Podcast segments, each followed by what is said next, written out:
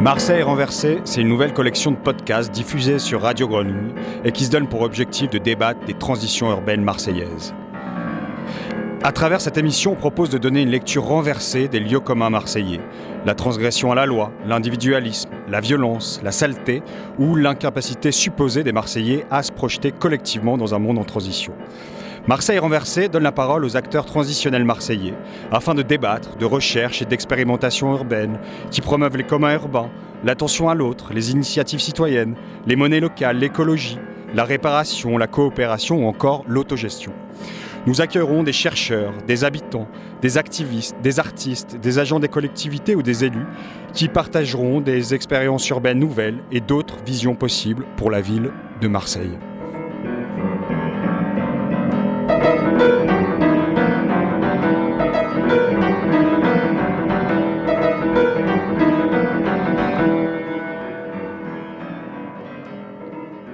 Tous. Dans le cadre de Marseille renversée, je vous propose aujourd'hui une émission spéciale, une émission qu'on a enregistrée le samedi 14 octobre dernier aux ateliers Jeanne Barré dans le cadre de l'événement Faire Village. Alors au sein de cet événement, il y a différentes tables rondes qui sont proposées, euh, qui s'intitulent Faire communauté, Faire récit ou encore Faire place. Et euh, cette émission-là est consacrée à l'enregistrement de la première table ronde qui était consacrée à la question de la manière de faire communauté au sein du village des Crottes. Alors, dans le cadre de cette table ronde, on a eu différents invités, hein, à la fois des chercheurs, des porteurs de projets, euh, des euh, acteurs, des habitants hein, du quartier euh, des Crottes. Et c'est donc cette émission qu'on vous propose de diffuser dans le cadre de cette émission spéciale de Marseille renversée. Bonne écoute. Donc euh, euh, peut-être euh, juste dire d'où je parle. Je suis, je, suis intéressée par les questions de coopération et de coopérative. Donc notamment dans des travaux de recherche sur comment évoluent les coopératives au, fil du temps, comment s'opère la coopération. Et du coup, peut-être simplement dire quelques éléments. on ne coopère pas naturellement. Donc, euh, et on ne peut pas dire juste comme ça, euh, agissons ensemble. Donc euh, ça ne suffit pas. il faut du coup s'interroger sur des raisons qui peuvent, sur des raisons, des conditions, des méthodes, des processus qui peuvent permettre d'agir ensemble. Et du coup, sans prendre des postures trop théoriques, ce que je peux juste énoncer, c'est qu'à un moment donné, il y a besoin de s'identifier et d'identifier dans quel contexte on est. Les crottes aujourd'hui, ce n'est pas les crottes il y a 10 ans, il y a 20 ans, il y a 50 ans. Donc il y a un contexte et qui peut évoluer dans le temps. Deuxième élément, il y a euh, sans doute une nécessité de trouver des lieux pour se rencontrer, pour échanger. Le bar, la place du village, ici, ailleurs. En tous les cas, des espaces qui permettent, qui rendent possible qu'on se rencontre. L'école, la sortie de l'école. Euh. Après, euh, une fois qu'on s'est rencontrés, il faut qu'on se comprenne. Donc euh, il faut parfois qu'on tâtonne pour se comprendre, pour, euh, parce que les mots n'ont pas toujours la même signification, parce que nos représentations des endroits dans lesquels on vit, de la manière dont on vit, de choses qui nous semblent importantes ou pas, ne sont pas toujours les mêmes.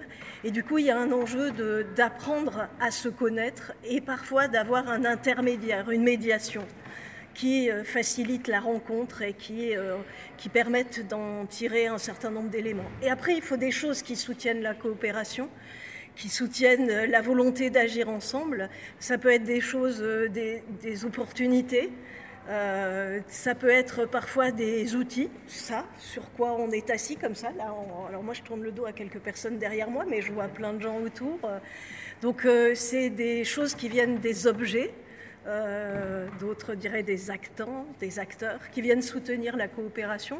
Et puis après, il faut en rendre compte sur quoi, à quoi on aboutit. Donc quelque part, il faut faire récit, il faut raconter, il faut pouvoir euh, mettre, euh, mettre en musique, il faut pouvoir illustrer ce sur quoi on avance, il faut construire une mémoire collective. Alors peut-être qu'un des enjeux des territoires et de Marseille, c'est qu'il y a des fortes mémoires collectives qui existent, des mémoires du port, des mémoires de quartier, et que ces mémoires, elles sont portées euh, par des individus qui ne sont pas toujours reconnus comme étant légitimes dans, dans la mémoire et qu'on oublie parfois de laisser s'exprimer. Et du coup, sans doute, un des enjeux, euh, c'est aussi de savoir comment finalement euh, on on passe d'une mémoire qui est souvent une mémoire fermée et puis une mémoire c'était mieux avant. Et du coup à quelque chose où on garde ouverture.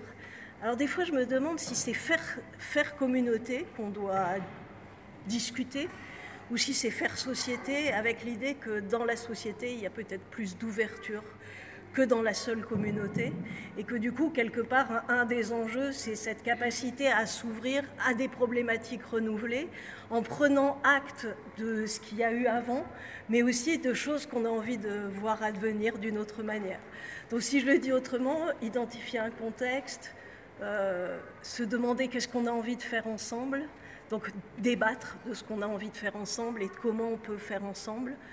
Troisième élément, euh, autour de ce débat, apprendre à mieux se comprendre et peut-être avoir des éléments de médiation. Euh, ensuite, avoir des soutiens à se faire ensemble, quels qu'ils soient, techniques ou humains.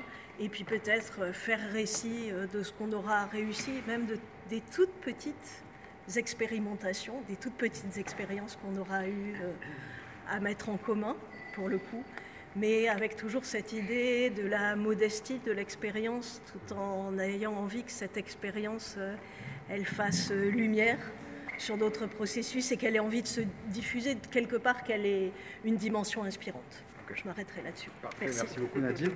Peut-être avant de, discuter un peu du contexte marseillais, je me dis que Tanger, ça peut être pas mal comme introduction. Et du coup, Amina, peut-être euh, bah, t'entendre, enfin déjà juste réagir par rapport à ce qu'a dit Nadine. Dans quelle mesure est-ce que ça, ça, résonne ou ça te questionne par rapport à ce que vous avez pu faire avec la plateforme Film Tanger euh, ben, J'ai passé mon temps à acquiescer. Euh, j'ai trouvé ça très juste. En fait, c'est intéressant parce que j'apprécie le fait que vous vous positionnez en tant que chercheuse. Et bon, toi, plus dans le secteur académique, nous, c'est pas du tout notre cas. Et c'est vraiment une posture qu'on a pris tout le long, mais on s'est rendu compte euh, à quel point on avait besoin aussi parfois d'un regard extérieur pour pouvoir un petit peu, euh, dire, conceptualiser aussi ce qu'on était en train de vivre sur le terrain. Et, euh, je trouve que votre introduction va fait complètement écho à ce dont j'ai envie de parler aujourd'hui. J'enchaîne. Et, du coup, bah oui, bah complètement. Qu'est-ce que Film Tanger, du coup, ce que vous avez fait, voilà.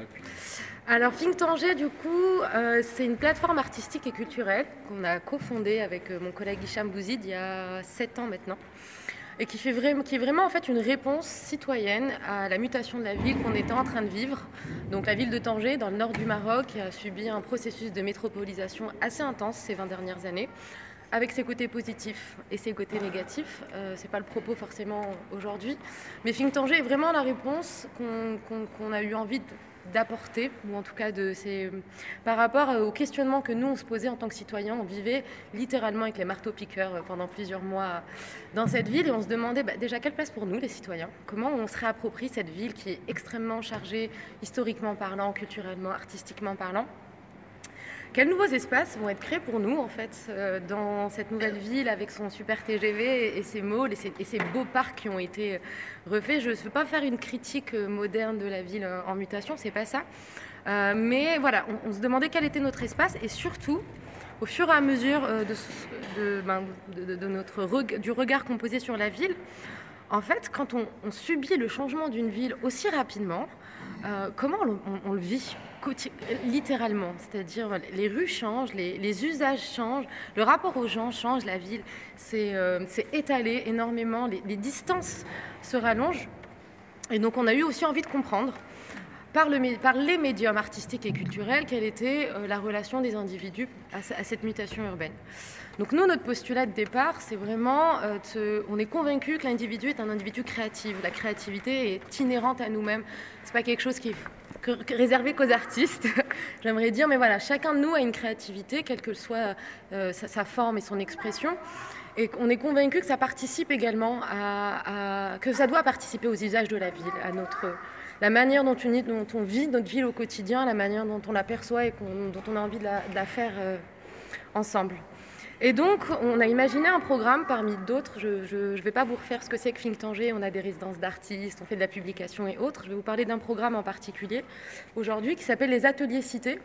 Et donc, c'est un programme qu'on a eu envie de développer avec certains quartiers de Tanger, avec l'idée de se dire comment on peut, comment les outils créatifs, les différents médiums artistiques créatifs peuvent participer à collecter, euh, justement, à, collecter un peu une forme de mémoire collective, à euh, mieux comprendre comment les gens vivent avec cette histoire qui est extrêmement présente et, ce, nouveau quotidien qui advient, euh, et comment ils se projettent, tout simplement, comment ils se projettent dans ces espaces. Euh, c'est un peu le postulat de base. Il y a deux choses aussi qui nous ont semblé très importantes dès le départ. On ne souhaitait pas se, positionner en tant que chercheur, bien qu'on on, est convaincu du travail nécessaire, mais ce n'est pas notre métier. On est des opérateurs artistiques et culturels. On est peut-être aussi un peu des militants de, notre territoire. Et donc, euh, on, s'est dégagé très rapidement de cette position, j'allais dire, cette neutralité axiologique, parce que nous, on s'est engagé dans la communauté, littéralement. On s'y est engagé avec nos émotions, on s'y est engagé avec nos craintes, on s'y est engagé avec nos contraintes aussi euh, professionnelles. Euh, mais on, voilà, on a décidé de ne pas avoir cette distance. Ça ne veut pas dire qu'on a vécu dans les quartiers dans lesquels on était, mais notre statement, j'allais dire notre positionnement était très clair et affirmé à ce niveau-là. Par contre, on a aussi décidé de se faire accompagner par des personnes qui connaissent et qui maîtrisent mieux le quartier en, l'occurrence dans lequel on est intervenu.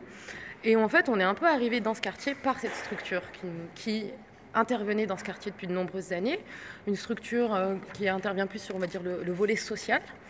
Pour nous, il nous semblait important de bien expliquer qu'on ne venait pas faire euh, de l'animation artistique, euh, c'est-à-dire des ateliers artistiques et qu'on repartait deux semaines après.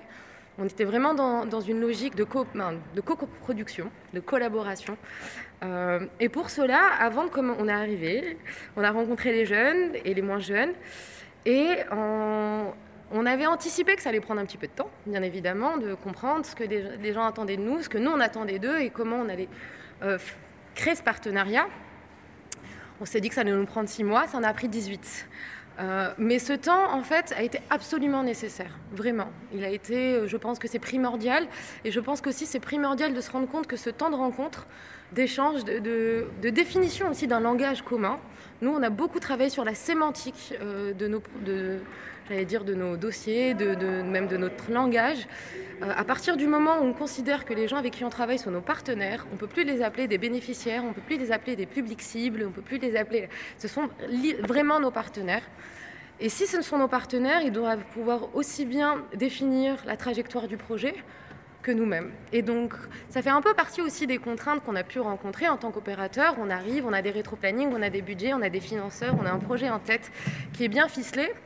Euh, il a fallu vraiment garder cette cohérence tout le long, de se dire si notre statement c'est ça, on veut travailler dans ce cadre-là avec cette communauté de quartier, ben c'est aussi accepter que travailler avec de l'humain, c'est rendre plus flexible euh, son agenda et son calendrier parce que c'est pas forcément ce qui est dans notre beau tableau Excel qui va être la réalité. C'est accepter de dévier parfois de ce qu'on avait prévu. C'est accepter aussi qu'il y a des événements extérieurs à notre volonté qui peuvent survenir et qui peuvent mettre à l'arrêt le projet pendant un temps défini et pouvoir y revenir après. Ça fait partie un petit peu voilà, des, contraintes qu'on a pu rencontrer. Pour vous parler rapidement un peu plus du projet, parce que ça a l'air très, euh, très vague comme ça, concrètement ce qu'on a fait pendant, à l'issue de ces 18 mois dans lesquels on a appris à se connaître et à travers différentes formes d'ateliers, euh, ce qu'on a proposé à la communauté du quartier, euh, c'est cinq ateliers différents qui nous ont, permis, et quand je dis nous, je ne parle pas seulement de Think Tanger, nous, la communauté Think Zwitina, du coup, donc Think de Think Tanger et Zwitina Le Quartier, tous ensemble avec la communauté d'artistes qu'on a invités, à, produire différentes euh, œuvres et, productions artistiques autour de euh, l'histoire du quartier. Donc on a eu des ateliers de radio, de la vidéo autour de la question de la fiction, de la psychogéographie, du design social et enfin euh, l'organisation d'un festival qui s'est transformé sous la forme d'un journal parce que le Covid est arrivé. Donc en gros, ces cinq ateliers, ces cinq euh, ont été organisés tout le long dans le quartier, sous différents formats, à différents moments. On a beaucoup travaillé le soir et le week-end parce qu'on travaille avec des gens et des mains qui travaillent ou qui sont en études, donc ça demande aussi beaucoup de flexibilité de pouvoir s'adapter à ça. Et ce qui, ce, qui, a été produit au bout de 18 mois, en fait, a dépassé complètement nos attentes. C'est-à-dire que nous, on imaginait le podcast au départ comme, bah oui, forcément, des moments d'échange dans le quartier, des moments de débat. En fait, euh, une fois que les, habitants se sont saisis de ces outils et, on, a décidé de faire ce qu'ils en voulaient, et, et, donc nous, on est devenus des facilitateurs de processus à ce moment-là. Et ça, je pense que c'est très important de le dire. euh, même si les objectifs étaient très clairs des deux côtés, euh, les habitants sont vraiment saisis de ces, outils, euh, par le biais des artistes notamment, et ont commencé voilà, à pouvoir aussi retracer ce que c'était que l'histoire de leur quartier, notamment en, en, interviewant le premier habitant de ce quartier-là. On parle d'un quartier qui a été créé dans les débuts des années 2000, donc retrouver le premier habitant. ça a été également une carte mentale, une carte mentale et sensible du quartier. Et donc, littéralement, produire une carte qui n'existait pas encore du quartier là, avec les endroits de, rassemblement, les endroits où les jeunes jouaient avant et, après. Ça a été aussi, euh, notamment au niveau de produire un journal du quartier qui raconte ce qu'a été l'histoire un petit peu du quartier, les, temps forts pour la communauté. Et je terminerai là parce que sinon je ne vais pas en parler pendant deux heures, mais euh, ce, que, je retiens vraiment de cette histoire, pas de cette histoire, mais euh, de ce partenariat, c'est que nous, ça nous a littéralement déplacés.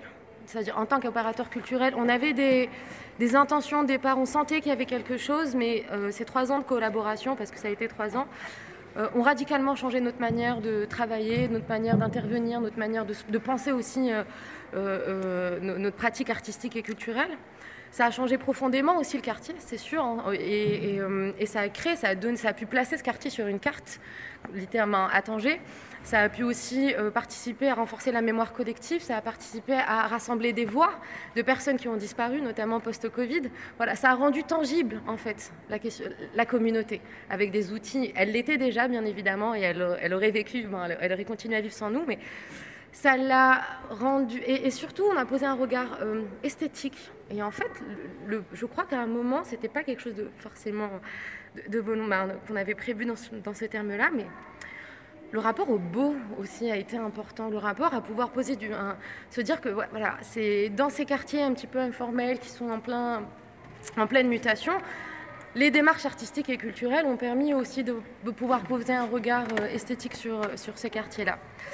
Je terminerai juste sur ça, du coup, parce qu'on nous a demandé quels pourraient être les conseils euh, pour de futures démarches.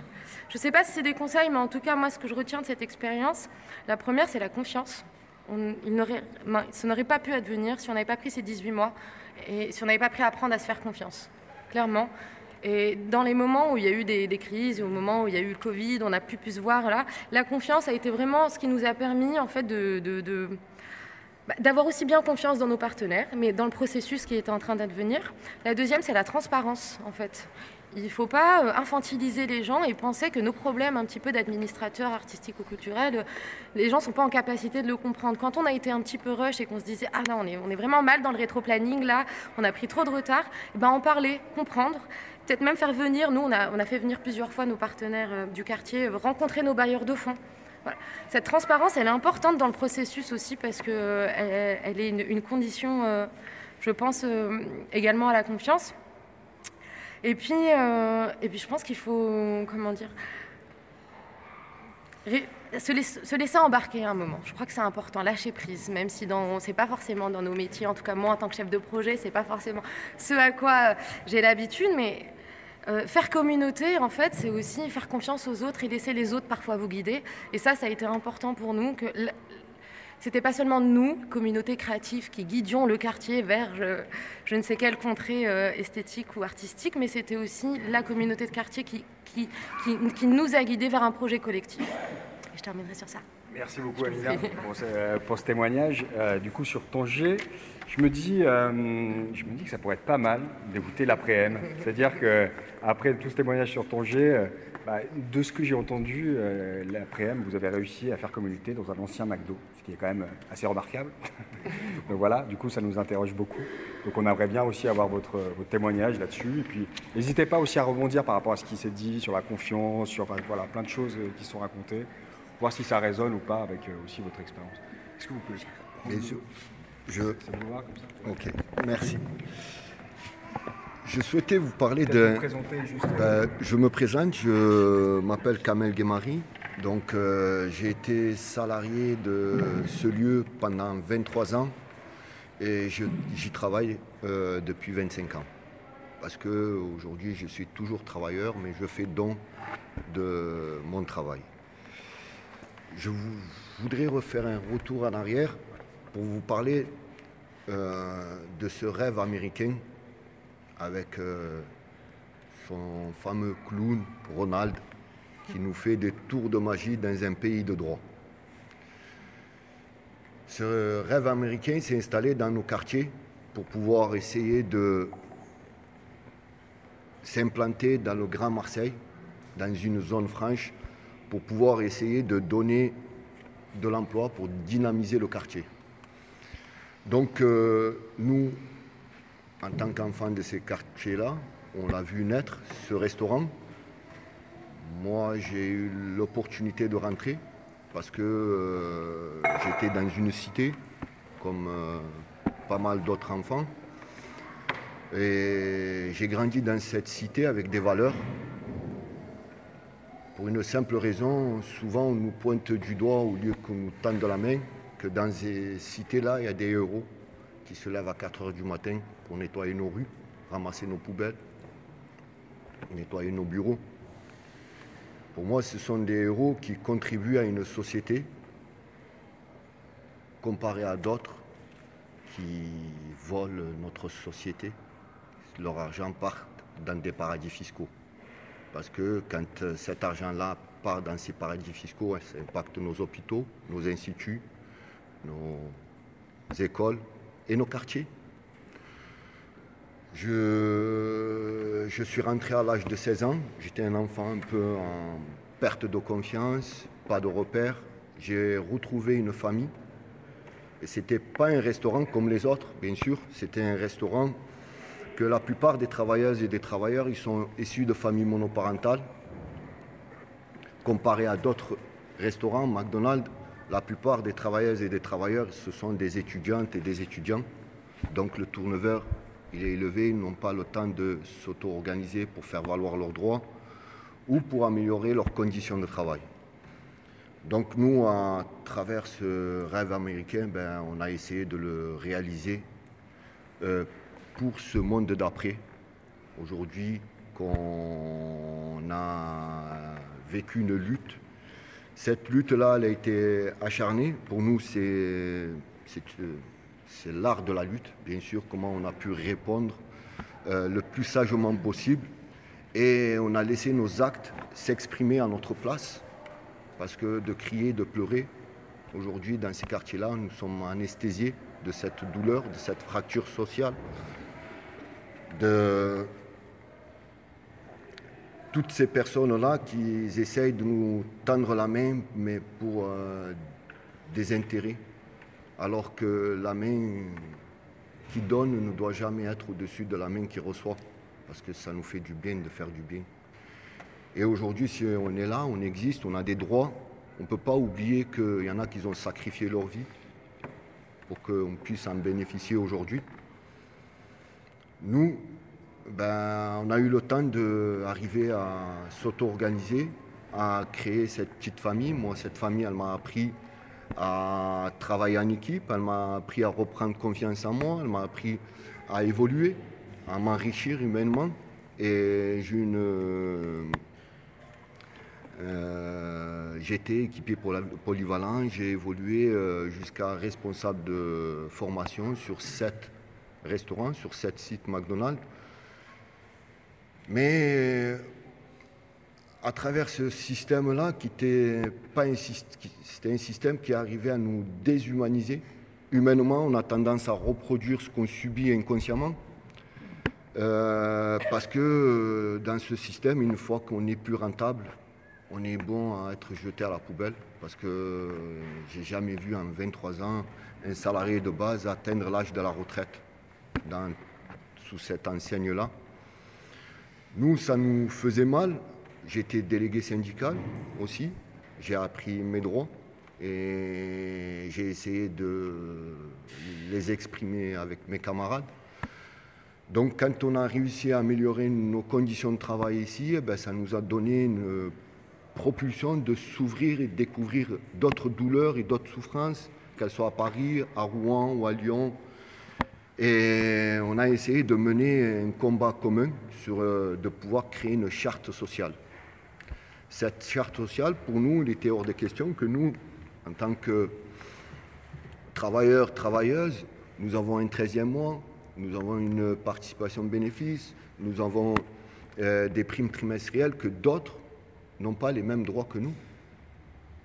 Au contraire, c'est nous qu'on se battait pour qu'ils puissent avoir les mêmes droits que nous. C'est dit, euh, même s'ils n'ont pas le courage et la force, parce qu'ils sont là que pour un temps, mais les prochains qui puissent au moins bénéficier de cette richesse, parce que c'est le deuxième marché mondial, mais c'est le premier marché rentable au monde. Il génère plus de 5 milliards d'euros de bénéfices, on parle en bénéfices. Donc euh, on s'est dit, euh, voilà, c'est cette petite place du village qui, était là. Qui... C'est où L'Après-M c'est dans le 14e arrondissement à Marseille, donc dans les quartiers nord, au cœur des quartiers nord. Euh, c'était cette petite place de village quand ben, on était, on avait envie de s'aérer, ben on venait dans ce restaurant, qu'on soit de fond vert, de Picon, de la paternelle. Donc euh, c'est vraiment un lieu de, de vie. Et ce lieu de vie, pour nous, euh, voilà, on essayait de, de, de, pouvoir trouver toujours des solutions, comme d'autres nous ont tendu la main, essayer de sortir des personnes qui étaient soit incarcérées, de pouvoir leur, euh, les orienter à reprendre, quoi, les aider à reprendre confiance en eux, euh, de pouvoir leur montrer que nous, si on a réussi dans la vie, il n'y a pas d'échec, il y a, on prend que des expériences et à travers ces expériences, on en tire des leçons.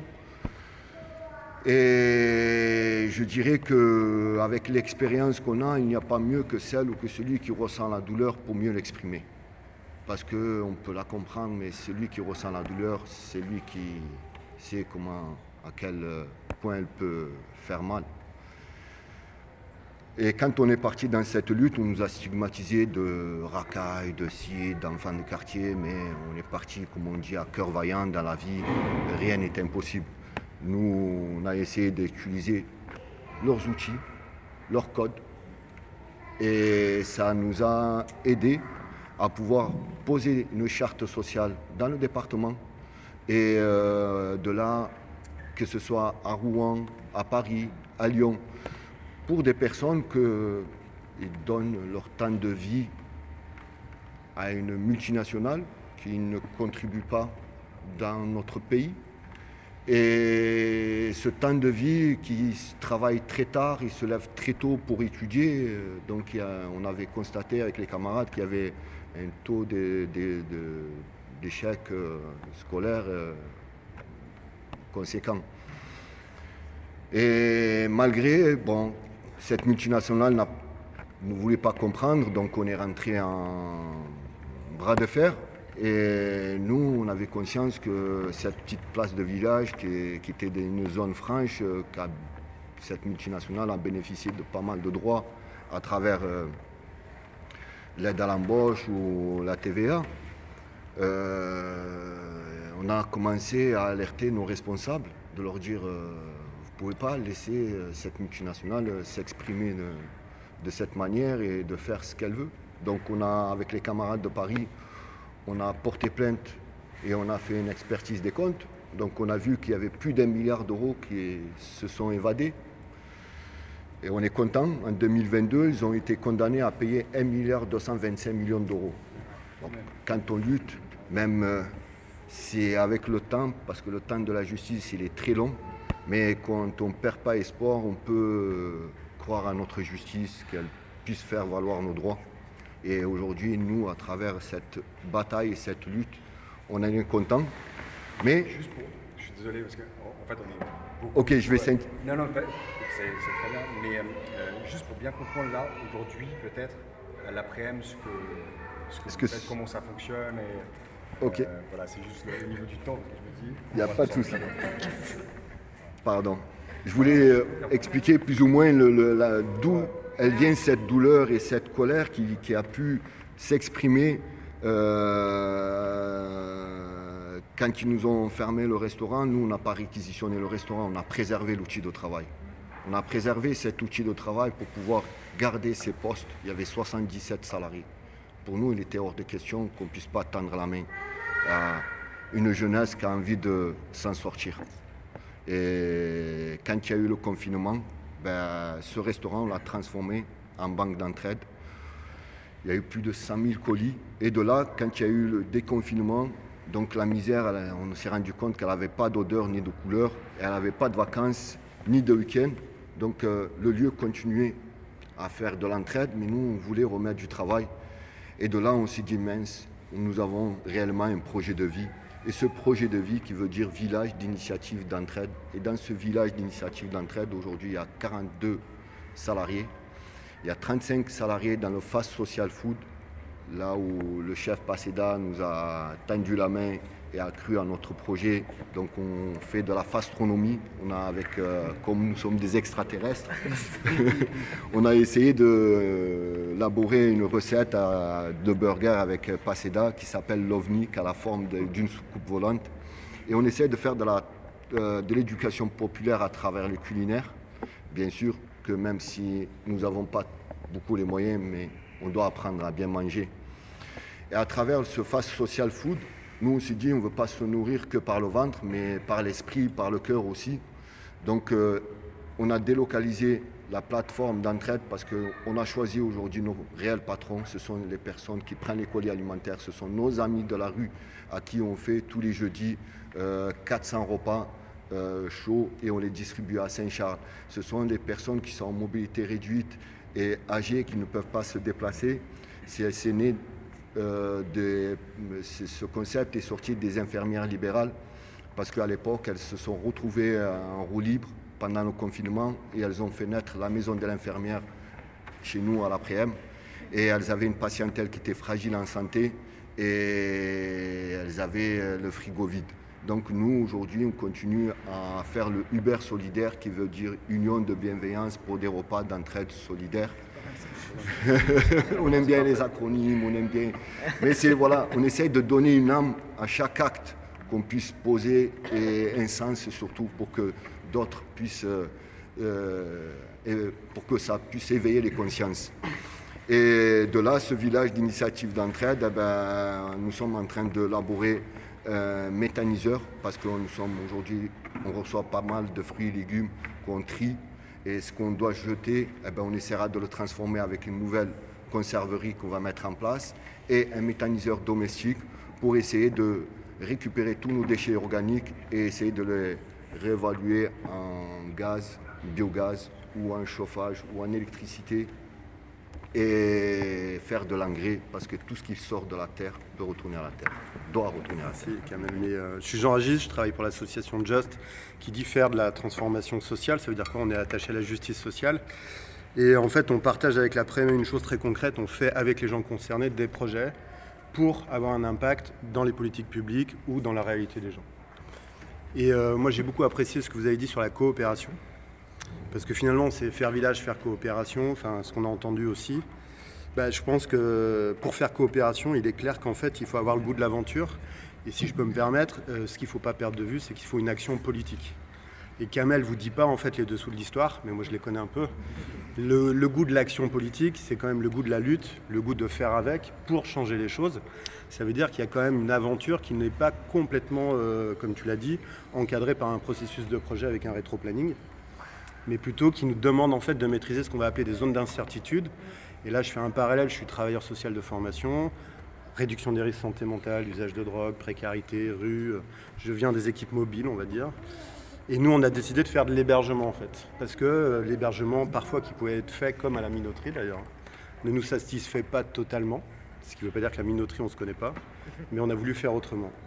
Et qu'est-ce qu'on a appris? Ben, Ça veut dire qu'il y a un concept en santé mentale pardon, qui s'appelle tolérer l'incertitude. Ça veut dire qu'en fait, on a besoin d'agir ensemble, on a besoin d'avoir du concret et du bénéfice direct pour que nos actes, à un moment, prennent du sens pour faire communauté. Et je pense que c'est dans l'histoire de l'après-midi un truc qui, moi, m'a beaucoup touché quand on s'est croisés. C'est qu'en fait, on a vu qu'il y avait un ancrage dans la réalité, c'est-à-dire qu'en gros, euh, avec des mots très, euh, justement, si on descend un peu la sémantique et qu'on ne fait pas des discours d'experts, pour avoir justement un langage. Voilà. C'est, moi, on appelle ça la rupture dans le réel, en fait. C'est-à-dire qu'à un moment, dans le réel, il faut bien un ancrage quelque part. Donc, il faut bien, comme dirait Fatih, tu vois, une unité de temps, une unité de lieu. Hein, tu connais le discours de Fatih qui est là-bas. C'est-à-dire qu'en gros, si on n'a pas un endroit où on peut se rassembler, si on n'a pas un endroit où on peut se disputer, s'il n'y a pas un endroit où nous, on dit faire banquet, c'est-à-dire manger la ripaille, festif et tout. Finalement, il y a très peu d'endroits aujourd'hui dans cette société de consommation capitaliste, hein, comme a été, voilà, qui nous permettent de se rencontrer et d'être en désaccord. Et du coup, à Just, on a monté des projets pendant la crise sanitaire qui nous ont nous-mêmes surpris. C'est-à-dire que la coopération d'acteurs, en fait, on n'a jamais rien fait tout seul. On a investi euh, le Village Club du Soleil derrière un hôtel 3 étoiles où on a mis 180 personnes de la rue qui n'avaient trouvé aucune place pendant la crise. Et on a fait un peu la fête pendant euh, deux mois et demi et on l'a fait avec Yes We Camp et Nouvelle Aube. Je caricature rapidement, mais Camp traité de bobo parisien, Nouvelle Aube traité de punk à chien et usager de drogue. Donc on a réuni tout ce beau monde avec d'autres associations dans un village club de 3 étoiles. On a passé deux mois et demi incroyables où en fait il se passait autre chose que regarder les gens comme un problème. Et du coup, le regard porté sur les gens, et je rebondis, vous l'avez dit avec vos mots chacun, je pense que c'est là qu'il y a la cœur de quelque chose qui nous permet de faire village, communauté. C'est pas de se regarder comme étant un problème à résoudre, mais peut-être d'avoir un regard en se disant, euh, alors sans faire de grands mots justement, en se disant on va passer un moment ensemble, on va agir ensemble, et on ne sait pas encore exactement sur quoi mais c'est bien d'aller le tricoter, de le pratiquer et de le rendre un peu, euh, j'allais dire, la matière du geste en fait, plus que parfois des grands discours ou de la recherche aussi, parce qu'on a beaucoup de chercheurs qui viennent nous voir sur plein de concepts. Moi j'ai beaucoup de rapports de 40 pages qui m'expliquent comment on devrait faire et comment on n'a pas bien fait ou comment il faudrait faire autrement. Mais quand on est dans la réalité, bah, c'est Kamel que j'ai vu dans des réunions quand on était à la busserine des moments en disant bon on n'est pas nombreux, qu'est-ce qu'on fait en fait? Et c'est là où je reviens sur la chose politique en fait on peut penser le village, on peut penser la communauté. Finalement, euh, comment on pense l'impact de la qualité de vie des gens, mais qui doit nous concerner d'abord nous-mêmes. Moi, il y a des choses qui me font plaisir, il y a des choses qui te font plaisir. On n'a pas tous la même vie, mais finalement, euh, qu'est-ce qu'on peut trouver dans l'interstice? Voilà.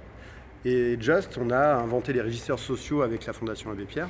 C'est des experts d'expérience, c'est-à-dire que plutôt que d'avoir des bénévoles, tu disais, euh, le public cible, les bénéficiaires, tout ça, en fait, nous, les gens ont un parcours, une histoire de vie. Ça vient de l'usage de drogue, on appelle ça les travailleurs pairs. Ça vient de la santé mentale, on parlait de médiateurs en santé. Nous, on parle d'experts d'expérience. On embauche comme régisseur social des gens qui ont un parcours de vie, qui peut être squat, squat pardon, rue, euh, communauté militante sur les jeunes mineurs isolés. Et on construit des équipes interdisciplinaires. Et une des, options qu'on voit naître, en fait, qui nous intéresse, c'est plutôt les modes d'hybridation, en fait. C'est-à-dire que finalement, dès qu'un lieu a fini une seule tâche, finalement, c'est un lieu qui est pauvre, dans lequel on ne se sent pas légitime à rentrer, il n'y a pas de rencontre. Et donc, on aime bien ouvrir des lieux où c'est un peu le bordel. Et euh, on a fait l'auberge marseillaise. C'est vrai que si vous arrivez à l'auberge marseillaise, c'est une auberge de jeunesse où il y a neuf associations qui accueillent 70 personnes, femmes avec enfants ou sans enfants, usagères de drogue, psychiatrisées. Et de temps en temps, vous pouvez arriver, il y a un gamin qui est en train de pisser sur le mur.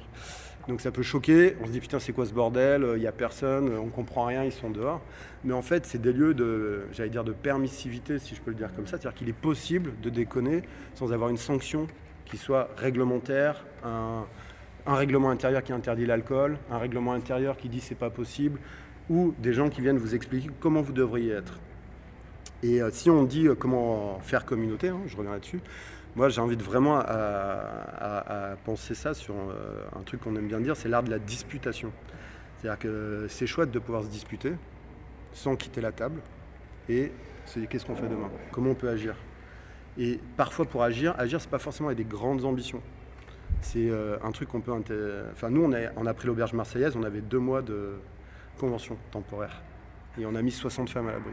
Donc tout le monde nous a dit, mais c'est l'anti-projet par excellence. Quoi. tu mets 60 personnes, tu as deux mois, et on n'avait aucune idée des financements et de la pérennité des financements. Mais c'est aussi la technique justement de l'aventure collective et politique, c'est-à-dire qu'en fait on était tellement force de conviction parce que ça nous dépassait, c'était avec des gens concernés qui eux-mêmes parlaient pour eux-mêmes, que du coup ces aventures collectives elles continuent et euh, avec Stéphane ou d'autres là, avec des architectes, on, arrive vraiment à penser euh, l'idée des, interstices et des invisibles. on utilise les espaces vacants, on utilise les lieux qui devraient être assignés à autre chose. Pourquoi? Parce que la tension immobilière, la tension du vivre ensemble est tellement forte qu'on est là, on se cache dans les interstices et on essaye de le rendre visible. Je dirais, comme critique très rapide parfois des tiers-lieux, pour être autocritique avec les gens qui nous invitent aussi, c'est que mon combat à moi, c'est dans tous ces tiers-lieux, pourquoi il n'y a pas un peu d'hébergement? Pourquoi ça fait tellement peur l'hébergement?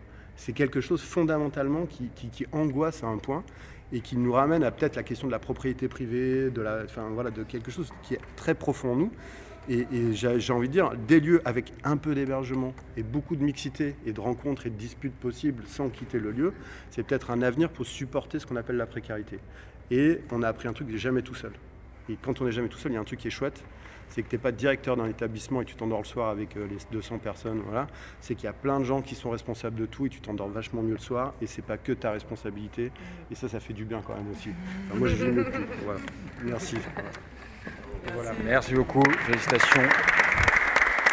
Alors pour continuer, en fait, je me dis il y a quand même une histoire par rapport à se faire communauté. On parle du lieu, des fois on parle pas de lieu, on parle de plusieurs lieux, plusieurs types de lieux, des anciens McDo, des choses comme ça je me dis, il y a quand même une question de lieu là-dedans. Est-ce qu'il faut nécessairement un lieu pour faire communauté? Et je me dis que Tala, du coup, l'expérience, ça peut être assez intéressant. C'est-à-dire, Tala a eu son lieu hein, pendant une bonne quinzaine d'années, je crois. Euh, tu me diras, Jonathan. Mais euh, voilà, aujourd'hui, vous n'avez plus de lieu. Et comment est-ce que vous continuez justement à faire communauté? Comment est-ce que ça fonctionne? Est-ce que pour toi, le, lieu est, fondamental? Alors euh, oui, le lieu, enfin à mon sens, le lieu est fondamental. Euh, donc je, je, précise quand même, je suis, architecte. Euh, et euh, en fait, on s'est, on s'est retrouvé à occuper un lieu qui existait déjà. Donc je, vais contextualiser. C'est sur une parcelle du GPMM, du Grand Port Maritime de Marseille, 700 mètres carrés au sol, au bord de, au niveau de la mise à l'eau de l'Estac sur le quai de la Lave. Euh, avec 28 euh, conteneurs euh, entreposés qui, étaient, qui, ont été comment dire, bah, l'œuvre de l'association Tala Santé Stacrio, qui est notre, on va dire, l'association mère, depuis les années 2000. Donc, ce qui s'est passé, du coup, pour rebondir après avec justement cette question de nécessité de lieu et, quelle est l'influence sur la communauté, c'est qu'on on est arrivé dans un moment dans ce lieu qui était complètement vide et hors, euh, hors euh, des vues de toute institution et de collectivité. Donc en réalité, c'est un, vrai bug qui s'est passé, c'est-à-dire qu'on s'est retrouvé dans un, dans un lieu sans savoir de, enfin, rien à faire en particulier, mais ce lieu était juste incroyable. Il y a une capacité à pouvoir accueillir justement euh, bah, plein de choses. Et bah, qu'on s'est posé comme question quand on est arrivé là, c'est bah, comment l'ouvrir? Et euh, donc ça, a mis du temps évidemment. Et, on a fait très attention à, comment dire, ne, euh, en fait, ce qui nous importait au début, c'est ça, part d'une naïveté totale, euh, qui, à mon sens, est hyper importante aussi pour que ça puisse fonctionner. C'est en fait quand on arrivait là-bas, on s'est senti privilégié parce qu'on avait un espace de liberté, justement l'espace qui fait défaut dans l'espace public aujourd'hui. Euh, et, euh, et, on, euh, on, a bien, comment dire, on s'est focalisé sur, ok, on l'ouvre, on accueille des publics différents. Donc c'était une, une, des conditions sur lesquelles on s'est dit, on va accueillir des publics différents pour pour ne pas générer euh, un, tiers-lieu euh, qui soit politique, un tiers-lieu écologique, un tiers-lieu artistique, un tiers-lieu, euh, en fait, peu importe sa forme, c'est plutôt ne pas avoir d'étiquette en particulier. afin justement de pouvoir permettre à d'autres de, de, pouvoir profiter d'un espace de liberté qui n'existe pas aujourd'hui ou qui fait défaut dans les espaces publics où, les, comme ça a été dit, ils sont très réglementés, très, normes, très normes, donc on a voulu réinventer une, forme d'habiter. C'est un peu ça qu'on a tenté de faire. Euh, donc euh, on, nous a souvent demandé mais qu'est-ce que vous faites? Et on n'arrivait jamais à répondre à cette question. Euh, du coup, on, répondait au début par les activités qu'on accueillait. Donc, on, faisait très attention à, accueillir des activités qui soient complémentaires. Donc, on avait un peu de tout dans ce lieu des artistes, des artisans, des cuisiniers, des, euh, des, des, professeurs, des, personnes qui travaillaient sur dans, des bureaux, des, euh, enfin, des, euh, c'est une vraie diversité, une vraie diversité d'acteurs. et, et en même temps, on a, on a, comment dire, on a détricoté justement cette manière de pouvoir accueillir en faisant attention au rapport marchand, comment ça se passe, au rapport au temps aussi, comment quel est le temps qu'on, quel est le rapport au temps qu'on va avoir dans ce lieu-là? et pour que justement préserver ce qui nous paraissait, ce qui nous paraît encore aujourd'hui fondamental, c'est la liberté d'être, la liberté de faire, et ce qui nous a amené au final à faire communauté. Mais on l'a jamais anticipé, on n'a jamais vraiment, comment dire, c'était pas le but, mais ça, ça l'a été parce qu'elle est, parce qu'elle a, parce que ça, il faut que ça soit incarné en fait, il faut que ça soit vécu. Et, euh, donc après, juste je précise quand même que l'association Tala, euh, est euh, pour le coup, on a toujours été autofinancé, aucune subvention, ou très très très peu, enfin emploi aidé sur deux emplois qu'on a créés, auto-gérés. Euh, et euh, autoconstruit aussi. C'est-à-dire que même, avec ma casquette architecte, j'ai jamais dessiné de plan. C'est que le, principe même de, ce, de cet espace de liberté tel qu'on l'a pensé collectivement et enrichi collectivement, c'est de se dire que euh, à un moment donné, c'est le, présent qui compte. C'est-à-dire que ben, on va en faire avec. va, on va des, des, idées, des envies, des désirs. On a simplement quelques ingrédients clés. C'est qui est là, combien de temps il a, qu'est-ce qu'on a comme outil, quelles sont nos ressources, et puis on y va, et on fait. Et après, pareil, on entendait aussi souvent les débats, mais oui, mais comment vous, organisez euh, Qui c'est qui décide de si c'est bien ou si c'est pas bien? Ben, En fait, c'est euh, la communauté elle-même, et c'est après ce qu'on a découvert de l'outil qu'on a créé, qui est un commun en réalité. Et euh, le commun, c'est l'outil qui permet justement de pouvoir arriver à faire en sorte de faire passer des personnes qui passent le pas de la porte avec un intérêt personnel, parce que tout le monde a un intérêt personnel dans n'importe quelle situation, que ce soit euh, de réaction euh, euh, par la... Il y, a toujours un intérêt personnel, et donc comment passer de l'intérêt personnel à l'intérêt collectif et du coup à la fabrication d'un bien commun, du coup bah, de cette même communauté après qui dépasse les personnes. Et juste pour, comprendre comment est-ce que justement ce commun continue à exister, m'avait fait que vous ayez de, fonctionne? Ben là, ça fait un an, euh, ça fait tout juste un an qu'on n'a plus de lieux.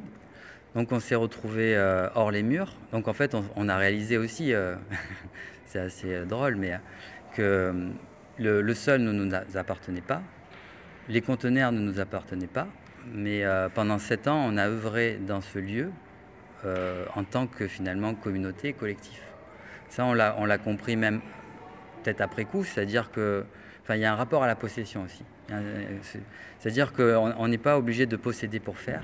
Et par contre, on a quand même besoin d'une infrastructure qui nous accueille.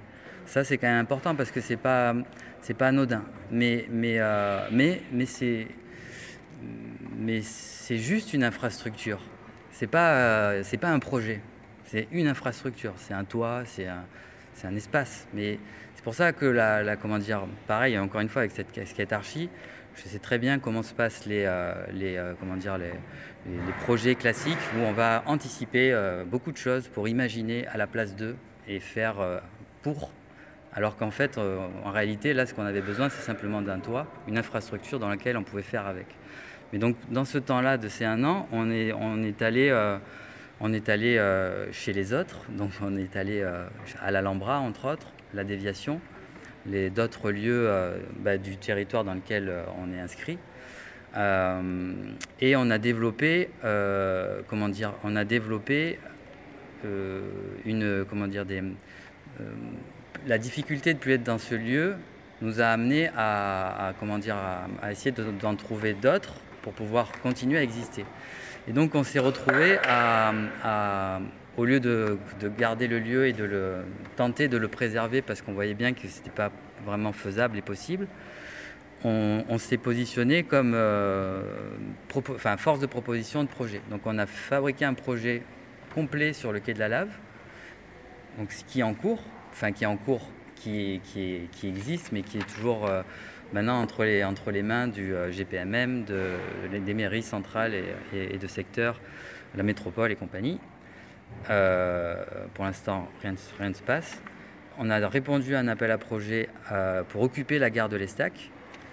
Et, euh, en réalité, on s'est rendu compte à ce moment-là, donc quand on a fait l'appel d'offres, quand on a répondu on a compris à quel point on était, on était en décalage complet avec justement le monde classique et ce type d'appel d'offres et qu'en fait on ne peut pas arriver à comprendre ce qu'on fait parce qu'on ne nous connaît pas et on ne connaît pas ce fonctionnement qui est complètement organique, vivant, en mouvement continuellement. Et que quand on doit répondre à un appel d'offres, on rentre dans, des cases, ben, le mouvement il est statique, ça marche pas en fait. On peut pas expliquer ça en fait. C'est pas possible.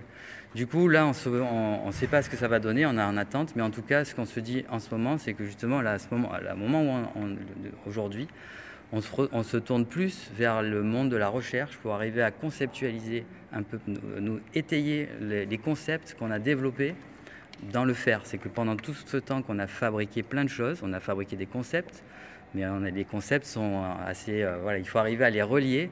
Et l'idée aujourd'hui, c'est de pouvoir comment dire, théoriser a posteriori sur du faire, donc sur les expériences qu'on a faites. Et je pense que c'est là, tous autant qu'on est autour de cette table, je pense que ça serait nécessaire de théoriser par rapport à ce qui est fait pour comprendre que c'est possible. Parce que si on l'explique en amont, on nous prend pour des fous ou des utopistes. Alors qu'en réalité, ben, on l'a fait. Donc ça veut dire que c'est faisable. Donc après, il faut, le, voilà, faut le démontrer. Merci beaucoup, Jonathan. Et euh, ben, justement, euh, Mathilde, ton regard là-dessus en tant que chercheuse justement en chiffres hein, au sein de la friche belle est-ce que tu penses que Jonathan est fou? C'est bien comme question ça Est-ce qu'il est fou Non, pas du tout. J'ai cliqué sur quelque chose, c'est bon. Eh bien, ça fonctionne, c'est bon, t'as pas... J'ai pas tout cassé. Euh, bonjour, moi je m'appelle Mathilde et comme a dit Raphaël, moi je suis dans une situation euh, un petit peu particulière qui est le doctorat CIFRE, ce qui veut dire que je fais euh, ma thèse à Aix-Marseille Université, mais que je suis aussi salarié de justement l'équipe salariée de la coopérative à la friche. Donc la friche, pour, pour rappeler, c'est une friche culturelle qui a plus de 30 ans maintenant, qui est dans le quartier de la Belle de Mai, dans le 3e arrondissement de Marseille, et, euh, et euh, qui a donc 30 ans d'histoire dans ce quartier-là, qui avait démarré euh, comme vraiment un espace d'expérimentation et de création artistique et culturelle, qui a réinventé un petit peu la, place des artistes dans la ville, des nouveaux modes de, de, de, création, et, et, qui est devenu aussi, avec les années, un lieu de diffusion, un lieu d'éducation artistique et culturelle, et en fait réellement un lieu de vie. Euh, qui aujourd'hui euh, est vraiment euh, approprié à la fois par les communautés qui, y travaillent et par les communautés habitantes autour. Et, peut-être, pour revenir sur le sujet de faire communauté, il y a une critique qui a pu être adressée à la friche, c'est qu'il il y a des communautés qui coexistent. plus ou moins joyeusement, plus ou moins conflictuellement parfois, mais qui, voilà, qui coexistent sans faire communauté réellement toutes ensemble. Euh, et, c'est donc un constat qui a été fait. Et, euh, puisque l'idée c'est de réfléchir aussi dans le quartier des Crottes, faire un parallèle à comment faire communauté, moi je peux peut-être pointer aujourd'hui euh, l'ambition de la friche pour faire communauté, qui est de justement devenir ce que tu disais, un commun en fait, un commun de territoire, donc un lieu où chacun peut se sentir légitime de, de passer la porte, d'avoir d'y avoir des projets, de de prendre part en fait, c'est aussi ce que tu disais Amina, enfin ce que vous avez tous beaucoup dit, de définir en fait la trajectoire de ce que va devenir ce lieu. Et euh, donc dans cette ambition en fait de devenir un commun de territoire, bon ça c'est moi qui le dis, c'est peut-être pas l'objectif euh, officiellement affiché, mais c'est l'histoire, c'est l'idée de devenir un lieu hospitalier, un lieu ressource dont chacun peut venir s'emparer, et ça peut prendre euh, de, nombreuses formes. je vais vous en citer quelques-unes. Il y a notamment les statuts de, la, société coopérative qui ont été euh, réécrits récemment pour abaisser la part sociale et pour justement permettre euh, notamment aux habitants du quartier ou à des structures euh, du quartier de devenir sociétaires, donc de pouvoir vraiment prendre part à la gouvernance collective de ce lieu. Après, pas tout le monde n'aspire à devenir sociétaire d'un lieu dans son quartier. Et il y a aussi il y a aussi d'autres formes pour pour être un lieu hospitalier, donc que ce soit bon, évidemment un lieu accueillant, mais également où, chacun peut y voir, euh, peut y trouver sa place et se sentir légitime aussi de participer par exemple à, la programmation, à ce que ce lieu peut offrir. Euh, aujourd'hui, il y a par exemple plusieurs espaces, le Labo des Désirs ou, aussi une salle, une salle d'exposition qui s'appelle la Galerie de tous les possibles où des habitantes du quartier prennent part à la programmation et donc définissent aussi euh, ce que va ce que va, ce que va pouvoir offrir euh, en termes de diffusion artistique ce lieu. Euh, enfin, être un lieu aussi qui stimule les coopérations, qui, vraiment coopère avec les structures du territoire, puisque faire communauté, ça passe par la coopération, par le travailler ensemble. Et, euh, et il y a beaucoup de gens qui ont évoqué le festif. Je pense notamment peut-être pour décaler un peu uniquement de la friche, mais il y a par exemple chaque année la Belle Fête de Mai, qui est vraiment un moment où on voit vraiment la Belle de Mai faire communauté, puisque toutes les structures, enfin pas toutes les structures, mais un, certain, un grand nombre de structures du territoire va euh, œuvrer collectivement à faire un temps fort d'un week-end avec des ateliers, des performances euh, artistiques, culturelles et autres. Et, oui, la question, je pense, du travailler ensemble et autour du festif vraiment un, enjeu, euh, un enjeu particulier dans le, faire communauté. Et peut-être un dernier aspect du faire communauté, qui a été un petit peu évoqué et qui fera l'objet de la prochaine table ronde, il me semble, c'est l'histoire du faire récit. Euh, parce que pour être un lieu hospitalier, un lieu où chacun se sent légitime, c'est aussi donner à chacun sa voix pour raconter le lieu. Euh, et que ça soit ce qui s'y fait euh, aujourd'hui, mais, mais aussi son histoire. Aujourd'hui, la friche, voilà, c'est un lieu qui a été pionnier pour tellement de choses que c'est un lieu qu'on a, beaucoup raconté, qui a une sorte d'histoire un petit peu officielle, mais, il y a peut-être un enjeu aujourd'hui à, raconter son histoire et à faire émerger d'autres voix pour raconter son histoire. la friche, c'est dans une ancienne manufacture de tabac. Euh, où il y avait des, femmes notamment qui roulaient les cigarettes. C'est un lieu qui a été symbole aussi des luttes de femmes ouvrières. Il y, a toute une historicité autour de ce lieu. Et peut-être qu'aujourd'hui, pour faire communauté, il y a aussi un travail à faire autour de comment, se raconte ce lieu et à, distribuer mieux peut-être euh, la, parole pour faire récit collectivement. Voilà, ce que je peux en raconter rapidement. Magnifique, merci beaucoup Mathilde. Euh, bah écoutez, je me dis que ça peut être pas mal là d'atterrir un peu sur le quartier, parce qu'il s'est dit beaucoup de choses euh, depuis tout à l'heure. Peut-être, enfin juste, euh, voilà, vous, c'est assez libre, hein, donc demandez en tout cas aux acteurs hein, du quartier des Crottes, que ce soit l'école maternelle, que ce soit les ateliers Jeanne Barré avec Aurélie. Alors, bah alors allez-y directement. ah, vous dites village ici, tout simplement. Ok. moi, je voulais bien Ça marche. la parole. Euh, de, merci à tous d'avoir de, tous ces récits euh, d'expérience et tous ces mots, c'est super euh, important, intéressant. Enfin, ça, c'est voilà, ça fait réfléchir ensemble. Et ici, chez Jeanne Barré, il y a, nous, la question de la communauté de manière très concrète. elle s'est construite, tricotée. On a atterri ici finalement il y a peu de temps, parce qu'on est là que depuis 2020. Euh, en revanche, il y a des acteurs qui sont là depuis bien plus longtemps que nous. Euh, et c'était important vraiment euh, que, vous soyez là ce soir. Donc Sandra Cadorin, qui a été vraiment notre première personnes euh, à qui qu'on a rencontré, avec qui on a commencé à travailler. Et donc tout ce travail avec, avec l'école, l'équipe pédagogique, les enfants, les mamans, les papas, enfin les familles voilà, qui sont là. Et Stéphane Félius, avec qui on travaille aussi depuis quelques temps maintenant. Euh, et, Mélanie euh, Lebas, euh, qui est aussi, voilà, il y a des, les mains dans le cambouis et faire communauté, c'était déjà faire communauté entre nous, quoi. finalement, chacun a nos endroits de travail hyper différents et pourtant réunis ici et maintenant, comme, comme je sais plus qui a dit, mais il y avait cette, histoire-là. Donc, bah voilà, moi c'est Sandra, puis après peut-être Stéphane, raconter ce que. Ça passe par devant. Donc euh, bonjour, je m'appelle Sandra Cadorin et je suis directrice depuis plus près, plus bas Depuis 25 ans, c'est-à-dire depuis le, siècle dernier, euh, à l'école maternelle extérieure qui est au bout de la rue là. Quand je suis arrivée sur cette école, il y avait 70 élèves, aucune mixité sociale, très peu de mixité sociale. Aujourd'hui, 25 ans après, on a 250 élèves. Il n'y a absolument plus de mixité sociale. On a des enfants de 18 nationalités différentes. Euh, et le quartier, je vais revenir sur ce que vous disiez, c'est, enfin pour nos familles, ça s'est énormément paupérisé, c'est très compliqué. Alors quand on dit village, on dit école, c'est vrai. Donc effectivement, notre école, c'est un petit peu le cœur du village. Mais qui dit village dit aussi villageois. Et en fait, euh, moi, ce qui, qui, chaque fois me fait peine, c'est de me dire que ben, la place de mes parents d'élèves serait aussi ici ce soir puisque c'est eux, les villageois. Nous, on travaille ici, mais eux, ils y habitent, ils y vivent. Et qu'en aucun cas, aucun d'entre eux ne se sentirait légitime de s'asseoir ici avec nous ce soir pour discuter avec nous. Et c'est ça, moi, qui me, dérange en fait dans, tout ce qu'on arrive à entreprendre, c'est que nous sommes les têtes pensantes, effectivement. Donc on a fait plein de choses. Avec Julien Oppenheim, les mamans ont redécouvert leur quartier en prenant des photos. Avec Marie-Rose, ils ont fait un fanzine sur le quartier.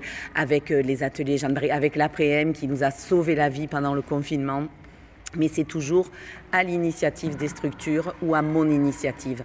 C'est-à-dire qu'il n'y a pas de légitimité de la part des parents et il y a aucune, dans, leur tête, ils n'imaginent même pas qu'ils pourraient être là parmi nous ce soir.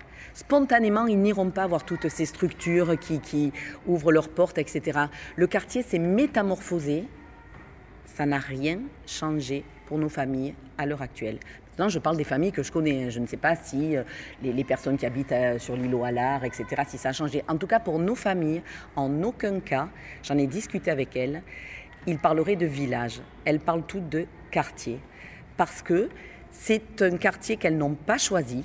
Alors on les met ici parce qu'il y a des marchands de sommeil, parce qu'il y a des logements sociaux, euh, parce qu'il y a le, forum réfugié, parce qu'il y a la CADA, parce que voilà, il y a un tas de choses. Donc elles se retrouvent ici, elles sont souvent de passage ici, donc elles savent qu'elles vont essayer de trouver mieux, de partir plus loin.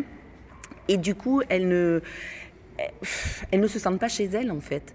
Et moi, je me dis qu'avec tout ce qui existe maintenant, il faut vraiment que ben, le village ouvre ses portes aux villageois pour que, ben, sans que je sois là, euh, sans qu'il y ait Marie-Rose, sans qu'il y ait Julien, ben, ils puissent entrer et dire, voilà, moi j'habite ici, qu'est-ce que je pourrais faire chez vous? Et en fait, ça, on n'y arrive pas encore. Et, je pense que le, cœur, peut-être de mon travail aussi, hein, mais le cœur du travail, c'est de se dire, on pense, c'est super, mais maintenant on ouvre les portes et il faut que les gens puissent rentrer chez nous comme s'ils étaient chez eux. Ce n'est pas le cas. Et après, ce n'est que mon avis. Hein. Mais voilà, j'ai discuté avec les familles avant de venir ici pour leur dire, vous, voilà, je vais avoir une réunion, faire village. Ils m'ont dit, mais quel village? J'ai dit, ben, le village des Crottes. Ah bon, c'est un village? Ben oui, enfin quand même. Donc voilà, on a un petit peu expliqué comment ça se passait. Et j'ai dit, et vous, comment vous voyez ça? Ben, quand elles ont fait les photos avec Julien, les mamans, elles ont dit on passe depuis des mois dans cette rue. On n'avait jamais vu que là, il y avait une fleur qui poussait. On n'avait jamais vu qu'il y avait une mosaïque sur cette façade. On n'avait jamais vu. Et et, c'est vraiment ça, c'est se dire c'est à vous ici, c'est chez vous ici.